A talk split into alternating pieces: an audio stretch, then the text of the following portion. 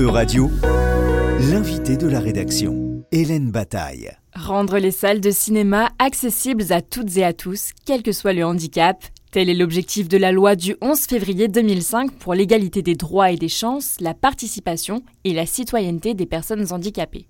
Pour parler de ce sujet, Euradio reçoit Simon Indier. Il est responsable de la coordination du réseau de cinéma associatif en Loire-Atlantique, chargé des publics et référent handicap au cinématographe de Nantes.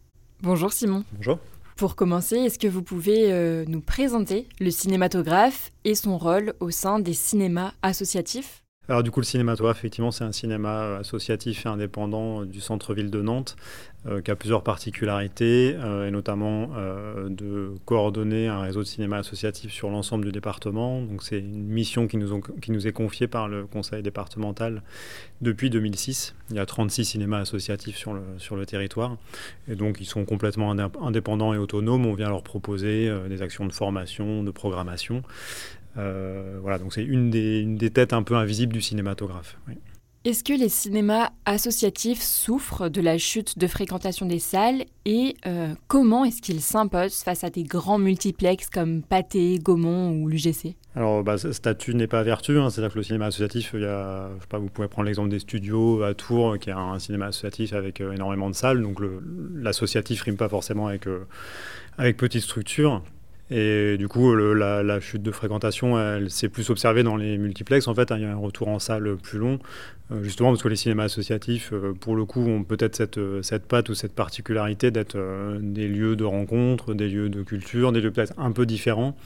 Et donc finalement, non, la chute, enfin, c'est moins observé. En tout cas, la reprise a été plus rapide dans les cinémas euh, qu'on dit RSC, et en tout cas dans les cinémas associatifs et indépendants, euh, parce que justement, sans doute, on vient y chercher peut-être euh, d'autres choses, et on y trouve peut-être d'autres choses, et aussi des bénévoles. Hein, voilà, il y a toujours cette, composante bénévole qui est essentielle, et qui est là aussi peut-être un marqueur assez fort, c'est-à-dire les bénévoles, souvent, peut-être, en tout cas, il y a la dynamique associative est sans doute porteuse d'une capacité d'accueil un peu fine et un peu attentive, on va dire, à l'accueil de, tous les publics et c'est peut-être un, aussi une des caractéristiques des cinémas associatifs aujourd'hui. Il a été question il y a quelques temps de déménager le cinématographe. Où est-ce qu'en est, euh, ce projet et pourquoi euh, vous avez souhaité changer de, locaux? Oui, alors le, déménagement, il répond effectivement, il a une histoire assez ancienne, il répond à plusieurs problématiques. Euh, d'une part, une saturation de la salle, c'est-à-dire que la salle, elle est occupée. Donc là encore, c'est une partie invisible, hein, mais il y a des scolaires le matin, des scolaires l'après-midi, toute la semaine. Euh, euh, et, on refuse des séances, etc. Donc il y a vraiment un, espace saturé, on va dire, l'espace de programmation est saturé. Euh, il y a également des espaces de travail qui ne peuvent pas accueillir les bureaux, par exemple, donc les, bureaux ne sont pas sur place. donc ça, c'est une, partie, on va dire, et l'autre partie, si elle est commandée plutôt par l'accessibilité du lieu et la loi de, 2005, puis les agendas d'accessibilité programmés qui du coup en 2015 euh, exigeait de chaque euh, lieu recevant du public euh, une planification sur 9 ans, enfin 3 ans, 6 ans, 9 ans de sa mise en accessibilité. Et le cinématographe, pour différentes raisons, classement de la façade, travaux disproportionnés pour être accessible, la réponse qui est apportée, c'est le déménagement, donc avec un, soutien de la ville de Nantes évidemment, mais c'est la réponse qui est apportée à, cette, problématique de l'accessibilité du lieu. Euh, et du coup, qui est une composante euh, voilà, assez, assez forte maintenant dans le projet, donc a toujours été. Hein, on est, le cinématographe est une association qui, porte un projet euh, social et politique et culturel très marqué, avec l'idée de, rendre accessible à tous les publics les, les, films. Euh, quels que soient les films et quels que soient les publics. Et donc effectivement, l'outil de travail, entre guillemets, euh, étant saturé, n'étant pas accessible, il y a ce projet de déménagement sur, euh, sur trois salles, sur une accessibilité qui va être maximale, en tout cas on l'espère. et en tout cas, on fait tout pour. Le projet du déménagement a été participatif, si j'ai bien compris vous avez consulté le public euh, du cinéma, c'est ça? Oui, alors plutôt avec les, avec, avec les publics concernés, en tout cas par l'accessibilité, puisqu'on s'est rendu compte assez vite que euh, voilà, un des, un des, un des, un des mots d'ordre du champ du handicap, c'est, mais, qui, est, vrai partout d'ailleurs, euh, c'est, rien pour nous sans nous, ou rien sur nous sans nous, c'est-à-dire quand on fait des choses qui concernent des gens, bah, c'est toujours bien de les associer aux choses en question. Et donc assez vite, effectivement, depuis 2019, on a été voir euh, des associations locales euh, du champ du handicap pour leur parler du projet, de notre envie de les impliquer à chaque étape euh, de construction du projet du cinéma. Donc depuis, depuis 2019, il y a à peu près une quarantaine de réunions euh, qui avec le programmiste, qui avec euh, l'architecte, qui avec la ville de Nantes, etc., euh, pour recueillir à la fois leurs besoins usagers et les associer vraiment à chaque étape du projet, sachant qu'il y a des normes, et ça on, le sait, on l'a bien appris avec eux. Mais surtout, ce qu'on a appris, euh, c'est que les normes ne suffisent pas et que si on va aller dans du confort d'usage, euh, ben finalement, euh, des fois, ça ne demande pas grand-chose, mais il faut en être conscient et l'appliquer. Donc il y a des, Exemple tout bête, hein, voilà, une porte, une porte automatique euh, permettra du, confort d'usage pour euh, tout le monde, parce que vous pourrez, euh, voilà, le jour où vous avez une poussette, un gros carton dans les bras, ou si vous êtes un bras dans le plâtre ou je sais pas quoi, bah, vous serez content que la porte s'ouvre toute seule. Et ça sera pareil pour des personnes malvoyantes qui vont être contentes, ou des enfants, etc. Il y a vraiment cette idée que le confort d'usage, finalement, il profite à, à tous et toutes. Et ça, justement, c'est en lien avec votre fonction qui est celle de charger des publics au cinématographe. C'est bien ça?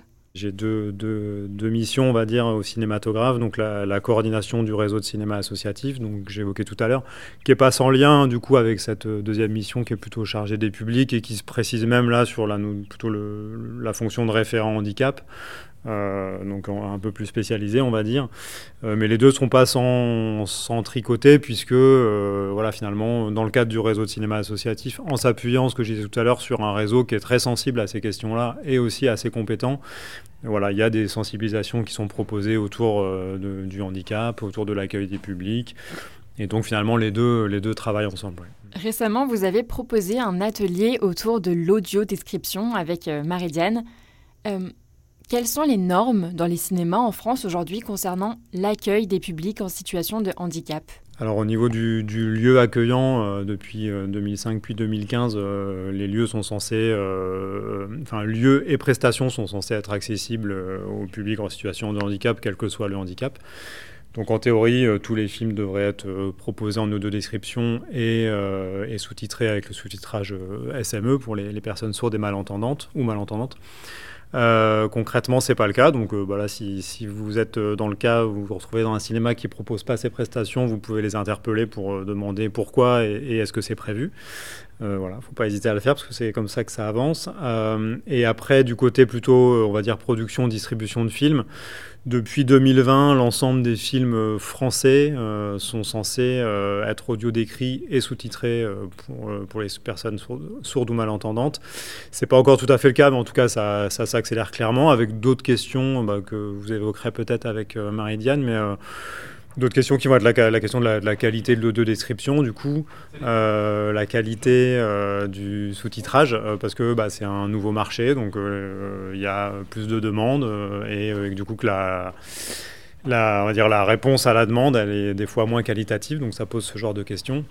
mais en tout cas, voilà, c'est censé être des questions qui progressent avec, avec pas mal d'autres problématiques. Hein, la question de de quels outils, par exemple, pour rendre l'audio-description accessible en salle? Est-ce que c'est des smartphones? Si c'est des smartphones, est-ce qu'ils sont prêtés par la salle le temps de la séance? Sinon, euh, bah, s'il faut que la personne aveugle euh, scanne un QR code à l'entrée du cinéma et télécharge l'appli, bah, c'est moins pratique tout de suite. Donc on revient à cette notion d'accueil, hein, finalement, euh, comment les cinémas sont en capacité d'accueillir les les personnes concernées. Mais en tout cas, c'est censé être une question qui progresse. Est-ce que ces questions d'accessibilité des œuvres cinématographiques, elles pourraient être régulées à l'échelle européenne? Alors il y a des réseaux européens, mais qui concernent beaucoup la programmation plutôt, là, avec le, label notamment Europa Cinéma, donc c'est pas trop là-dessus. Euh, il y a des pays qui sont assez actifs, euh, mais euh, plutôt à travers des associations aussi. je pense à la Suisse et à l'Allemagne. L'Allemagne qui qui a une dynamique en tout cas autour de, la mise en accessibilité des films, notamment avec une application qui est, un peu plus diffusée qu'en France. après il y a la question de, pratiques de doublage aussi, hein, qui sont très différentes d'un pays à l'autre. Je serais assez curieux effectivement de savoir comment ça peut se passer euh. En Italie, par exemple, la Direction générale du cinéma et de l'audiovisuel du ministère de la Culture a mis en place un système de financement qui rend obligatoire la fourniture d'outils adéquats pour faciliter l'accessibilité des contenus cinématographiques aux personnes porteuses d'un handicap sensoriel.